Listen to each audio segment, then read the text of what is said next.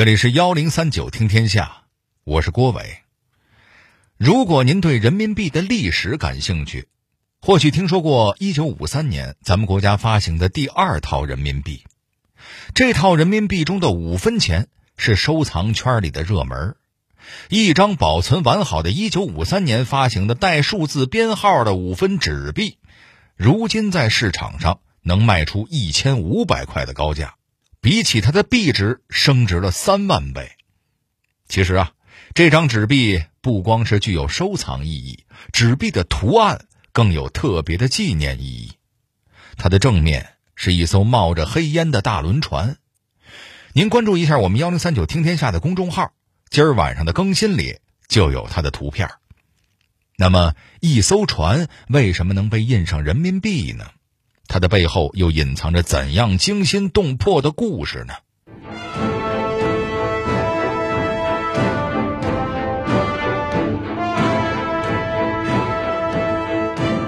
一艘首航就搭上十六条人命的轮船，如何在新船长手中焕发生机？船长做出了怎样的决定，逼得船员准备刺杀他？八日九夜的航行过后，船长被记特等功，这其中有怎样的隐情？幺零三九听天下，郭伟和您聊聊五分人民币里的大船“海辽号”的故事。用咱们今天的眼光来看，“海辽号”的身世堪称坎坷。它本来是美国船厂一九二零年生产的一艘三千两百吨客货两用轮。后来被卖给了中国，当时取名叫“海敏号”，结果中国这边刚把船接到手，头一次航行就出事儿了。海敏号在军港里撞沉了一艘小火轮，也就是以燃油为动力的小轮船，造成小火轮上十六个军校实习生丢了性命。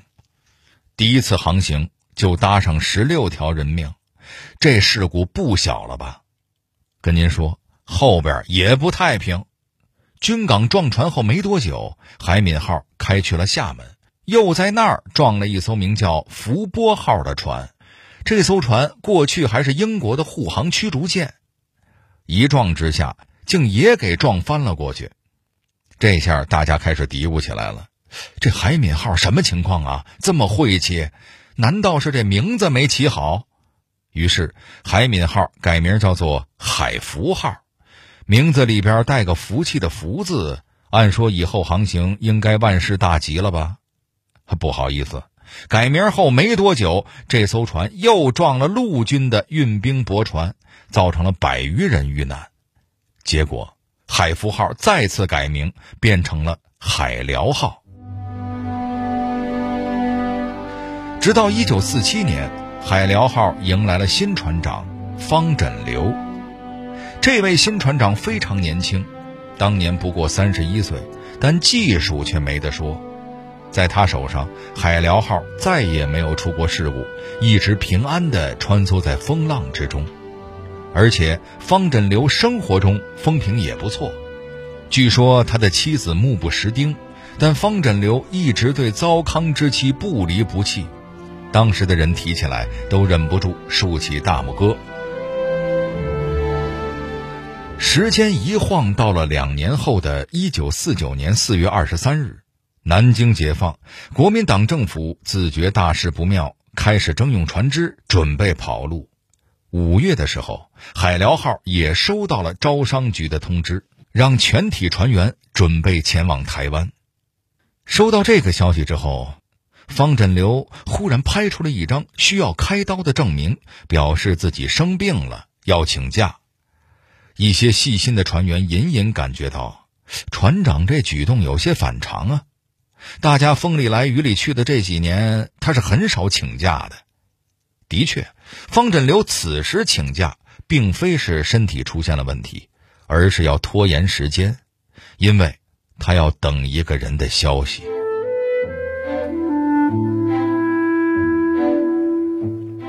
这个人叫刘双恩，他是谁呢？说起来，他也算得上是方振流的前辈。刘双恩早年就读于集美水产航运学校，毕业之后留校任教过一段时间，培养了不少航海人员。不夸张地说，当时他往沿江沿海各招商分局门口那么一站，吆喝一嗓子，都有熟人应声。啊，对了，他当时还有另一重不为人知的身份——中共厦门地下党工委书记。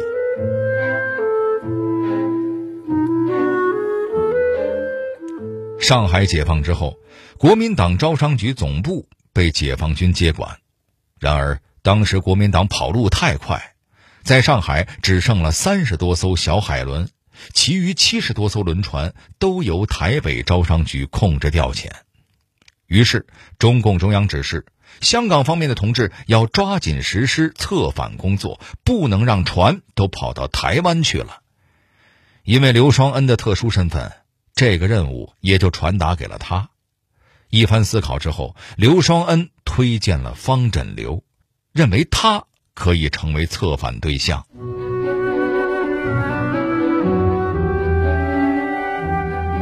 对于和航运事业结缘半生的刘双恩来说，他认识的航海人员多不胜数。为何他会选择方振流作为首要策反的对象呢？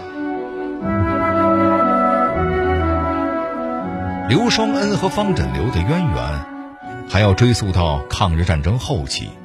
当时，刘双恩是霞光号轮船的船长，方振流则担任大副，俩人的关系处得非常不错。刘双恩时不时送几本进步书籍给方振流看，俩人闲着没事儿也总聊聊对时局的看法。甚至有一回，刘双恩试探着问方振流：“如果有机会。”愿不愿意去解放区工作呀？没想到年轻热血的方振流立刻激动了起来，恨不得当天就卷起铺盖卷直奔解放区。刘双恩趁机开导他说：“目前我们的任务是积蓄力量，团结更多的船员，总有一天要把国民党的船变成我们自己的船。”这话一说，方振流如同醍醐灌顶。后来。他成为了海辽号的船长，刘双恩则被调到了厦门，在港口工作。不过私下里两个人的联系从来没有断过。就凭着这份渊源，您说刘双恩接到策反任务之后，能不第一时间想到方振流吗？而方振流收到国民党征用船只的命令。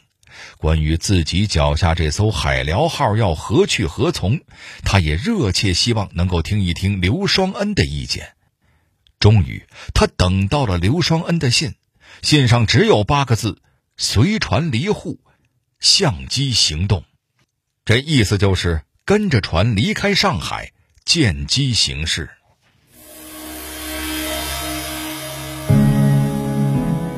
六月。随海辽号抵达香港的方振流再次见到了刘双恩，二人长谈了一夜之后，方振流决定起义。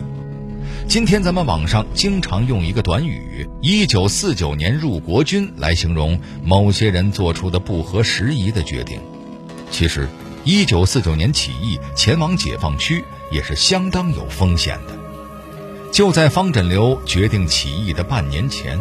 国民党装备最好、火力最强的军舰“重庆号”起义了，结果遭到了国民党数架轰炸机的狂轰滥炸，最终，在敌人猛烈的火力下，“重庆号”被迫自沉。现在，海辽号想要起义，怎样选择一条安全的航线，就是头等大事。经过多次研究，最终方振流确定了一条航线。离开驻地香港之后，立即沿香港到马尼拉的航线向南航行，穿过巴林塘海峡，转向进入太平洋，远离台湾东海岸，绕道北上，经日本海域，沿韩国西海岸北驶，进入渤海，最后到达大连。走这条航线绕是绕了一些。但是碰上国民党搜寻能随时驶入太平洋中心，叫他们难以找到。除了精心选择路线，要确保起义成功，广大船员的支持也是分不开的。于是，在一九四九年的中秋，方枕流特意在海辽号上举行了一个中秋赏月会。会上，他对全体船员说了这样一番话：去年中秋节，我们在日本，因台风的原因没法和家人团聚。今年我们因为被军队拉军差，已经在祖国的门口，却还是不能和家人团聚。月亮还是这样圆，我相信大家对亲人的心，就如同这月亮一样，几片乌云遮不住明亮的月光。这番话简直是说到了船员们的心坎里，大家都想起了故乡和家人，这也为接下来的行动埋下了伏笔。另外值得一提的是，起义开始前，刘双恩曾提出跟随海辽号与方枕流同赴生死。方枕流却拒绝了，他告诉刘双恩，已经让船员买好了毒药，如果起义不成，他们选择自杀殉节，只希望组织能够照顾他们的家人。对此，刘双恩坚定地回答说：“我们一定会胜利的，因为人心在我们这边。”就在此时。香港招商局忽然下达命令，令海辽号于九月十九日从香港出发，前往汕头运送国民党部队。这个突发的命令会给起义带来什么困难呢？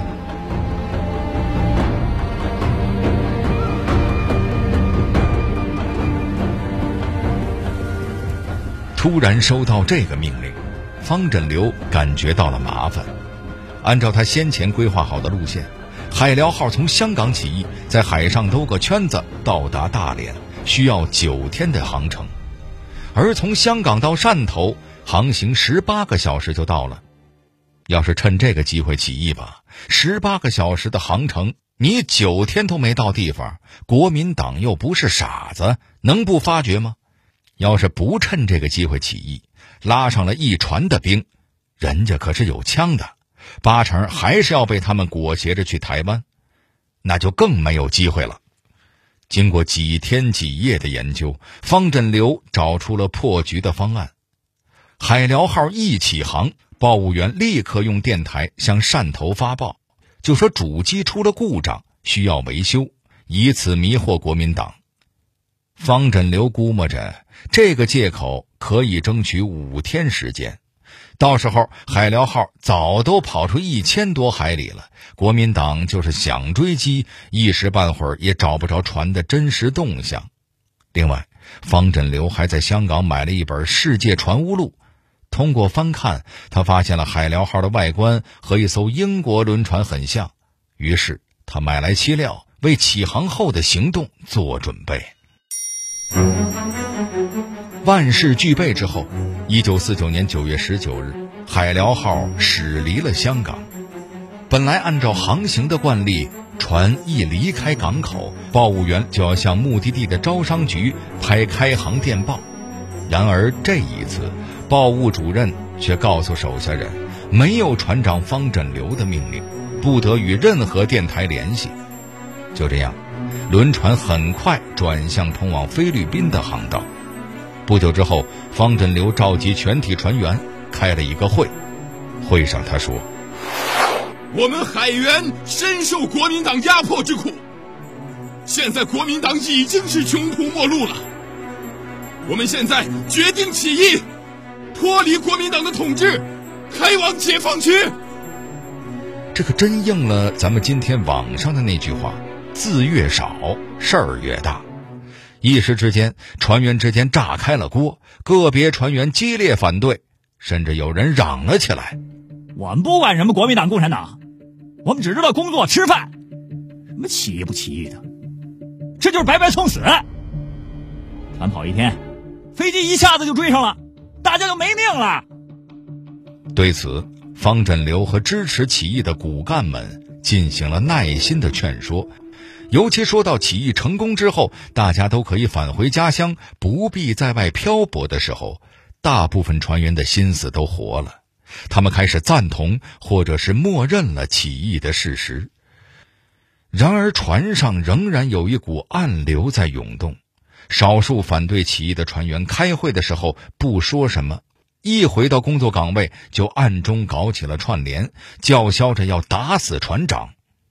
然而，当他们找到一名姓孙的舵工，要拉他入伙一起暴动的时候，孙舵工却说出了这样一番话：“你们想过没有？船长要干这样的大事，难道就没有防备、没有武器来对付你们吗？再说，即使你们把船长打死了，船上还有很多拥护起义的人，除非把他们全部打死，你们有这个种，就动手好了。”听孙舵工这么说，船工中的死硬分子也蔫了。然而内部的危机虽然暂时缓解，外部仍然是危险重重。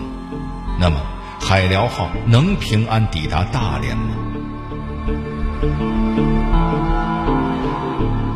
为了防止海辽号被敌人发现，从十九号启程开始，方枕流就指挥船员日夜不停地开始伪装船身。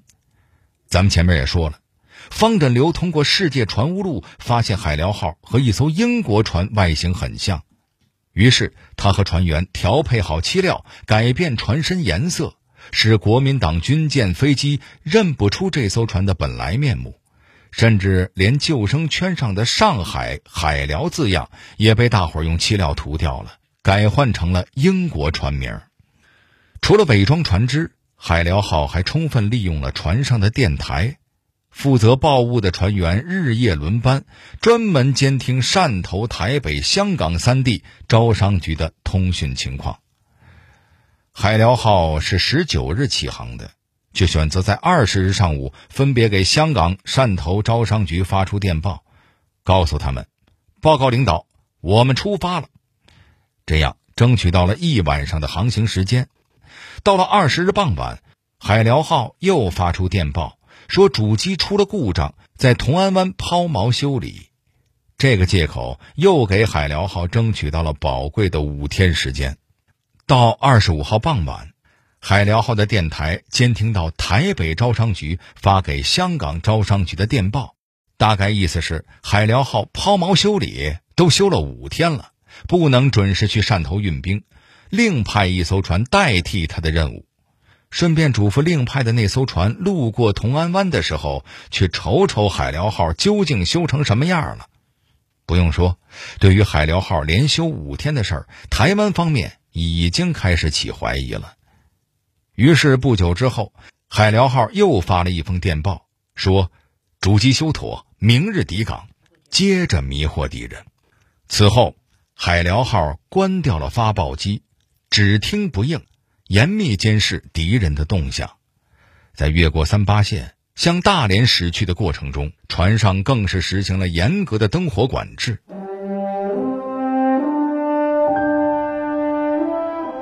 终于，在一九四九年九月二十八日清晨，海辽号经过九天八夜的惊险行程，缓缓驶入大连港，起义胜利了。在海辽号的带动下，国民党又有十二架飞机、十三艘海轮相继起义。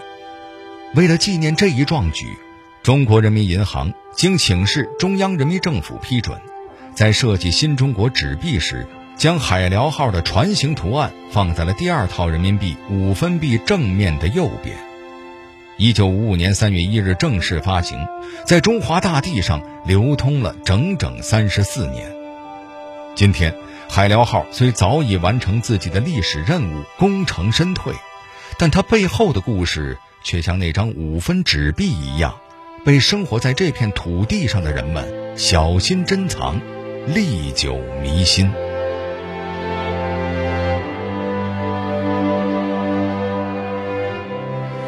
好了，这里是幺零三九听天下。我是郭伟，最后我代表节目编辑秦亚楠、程涵、小剧场配音范远东、陈光，感谢您的收听。